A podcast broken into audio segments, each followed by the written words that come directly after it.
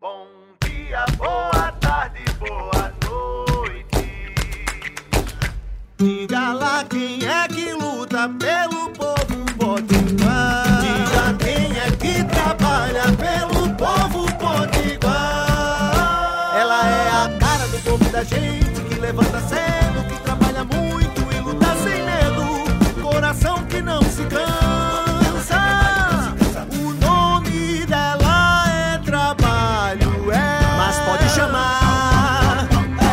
de Zodadanta.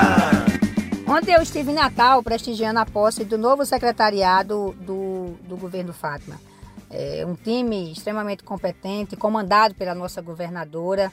É um time que tem umas características técnicas, mas também tem uma característica muito forte de sensibilidade e do aspecto político para conduzir o Rio Grande do Norte nos trilhos do desenvolvimento, como a gente dizia lá atrás. O Rio Grande do Norte está pronto né, para se desenvolver.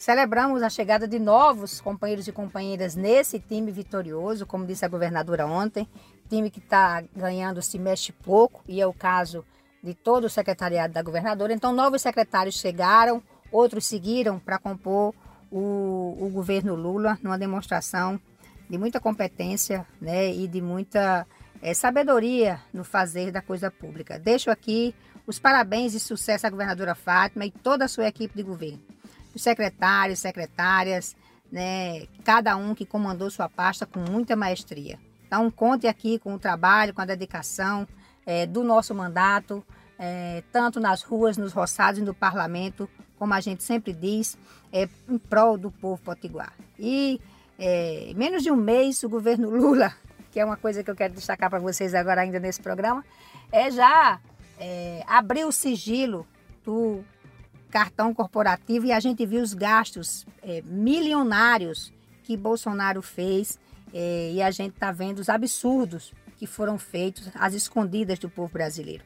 As investigações seguem né, e é muito importante que os culpados sejam punidos, mas nós vimos coisas absurdas, absurdas. Restaurante que cobrava é, cerca de 20 reais por uma marmita é, em um único dia se gastou mais de 109 mil reais. Então, é muito, são muitos absurdos que precisam ser apurados.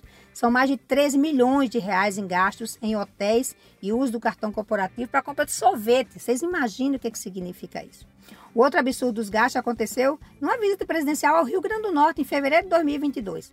Enquanto Bolsonaro estava em Caicó, e o cartão corporativo era usado em Mossoró. Somente numa padaria moçoroense foi gasto 24 mil reais.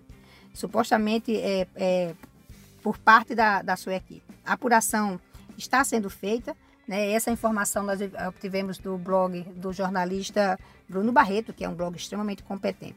Pois é, a farra do cartão corporativo não foi pequena, mas quem pagou a conta foi o povo brasileiro. A gente segue aqui, Vamos embora, que sextou e a gente segue na luta. Um forte abraço e um bom final de semana para você. Isolda.